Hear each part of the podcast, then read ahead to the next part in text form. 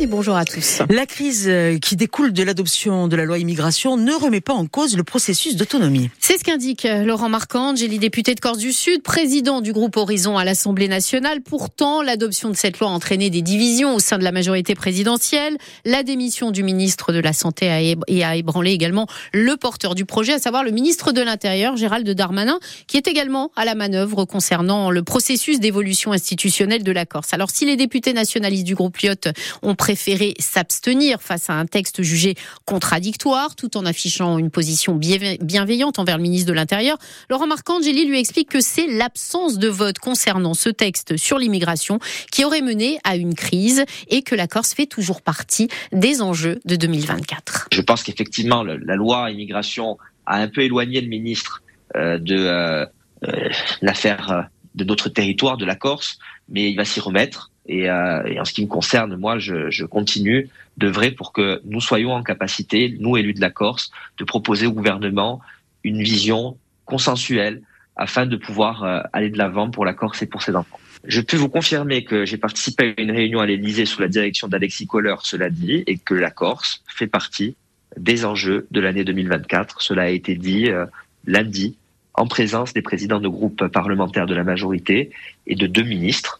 Donc je, vous confirme que ça n'est pas abandonné, qu'au contraire, le président de la République atteint les propositions des élus de la Corse dans le cadre du discours qu'il a prononcé le 28 septembre dernier. Donc procédons par ordre, mettons-nous d'accord en Corse. Je pense que nous pouvons le faire. En tout cas, moi, j'œuvrerai pour que nous soyons le plus unis possible pour pouvoir avancer. Et de leur côté, les députés nationalistes du groupe Lyot se sont abstenus lors du vote. Ils assument une position bienveillante envers Gérald Darmanin. Ils ont livré également leurs explications de vote. Michel Castellani, député de la première circonscription de la Haute-Corse, qui avait participé à l'élaboration de la première mouture en commission des lois, évoque un texte ambivalent après son passage en commission mixte paritaire. Là, c'était un peu, contradictoire. Il y a des aspects qui sont positifs dans cette loi. Il y a le fait de mieux, de mieux maîtriser des séjours irréguliers de, ne pas mettre des mineurs en, en, centre de rétention ou de lutter contre l'immigration euh, clandestine irrégulière. Ça, ça c'est une très bonne chose. Après, moi, il y a des choses qui m'ont gêné. Comme prof d'université, ce qui m'a gêné, c'est le fait que euh, impose une majoration des frais à des étudiants, alors que moi, j'avais un amendement qui disait qu'il fallait contrôler le fait que les étudiants étaient sérieux. C'est autre chose. Euh, et puis, euh, il n'y a pas de politique de co-développement, alors que ça ne sert à rien de prendre des mesures si la démographie reste ce qu'elle est dans le Sud. Et puis, il ne faut pas donner l'illusion de maîtriser les choses alors qu'il n'y a pas de dimension européenne euh, prise en commun quoi, à l'échelle de l'Union. Voilà, tout ça, ce sont des éléments un peu contrastés fait que j'ai préféré m'abstenir. Un reportage signé Hélène Batigne. Et puis, en marge de la loi immigration, 61 présidents d'universités, de grandes écoles ont rédigé une tribune dans laquelle ils s'opposent aux dispositions relatives aux quotas pluriannuels pour l'installation durable d'étudiants étrangers en France. Ils déplorent la caution de retour sur les titres de séjour ou encore les droits d'inscription revus à la hausse pour les étudiants étrangers. Le président de l'université de Corse, Dominique Federici, a signé cette tribune et selon lui, la loi n'est pas en phase avec le rayonnement et l'ouverture du monde universitaire.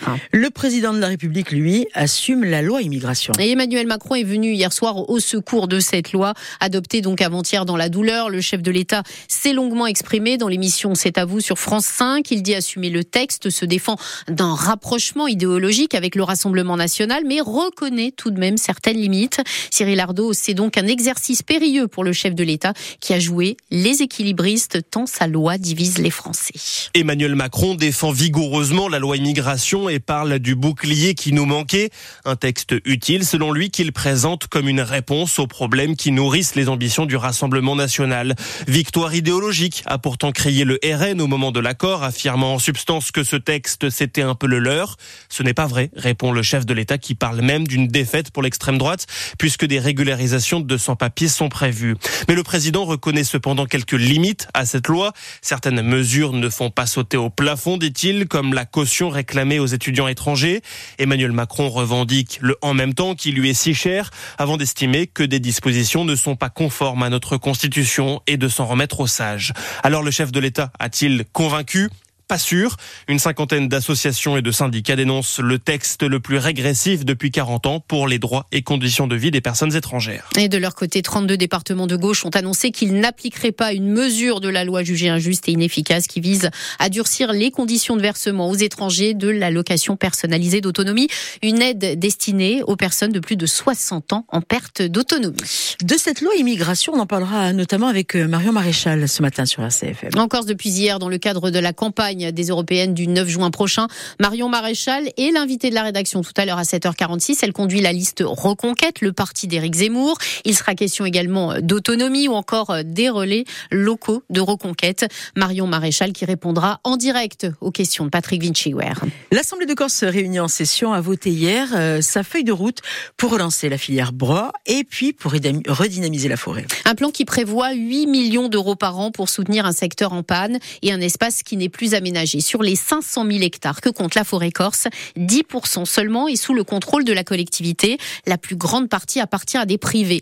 Le programme euh, adopté à la majorité euh, par euh, Fapa Insem et amendé par la droite prévoit notamment la définition de cinq axes des fiches d'action et toute l'opposition, Paul Ortol, n'a pas dit non à la majorité.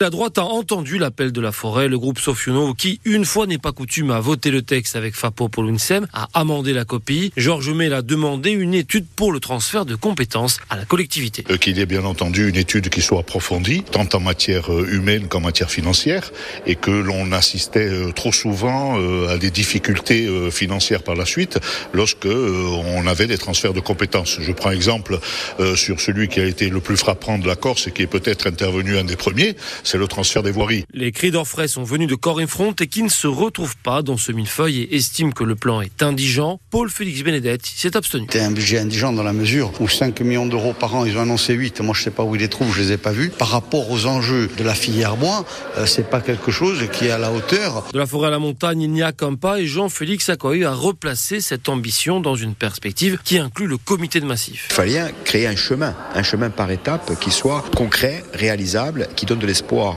aux réalisations et qui donne une perspective et une montée en puissance. Or, ce chemin avec ces choix ont été faits sur ce plan euh, qui est l'émanation de cette convergence. En passant du rien au tout pour le bois et la forêt, le rapporteur Julien Paolini promet de l'espoir à la filière. Dans les tribunes, les professionnels n'ont pas fait la sourde oreille.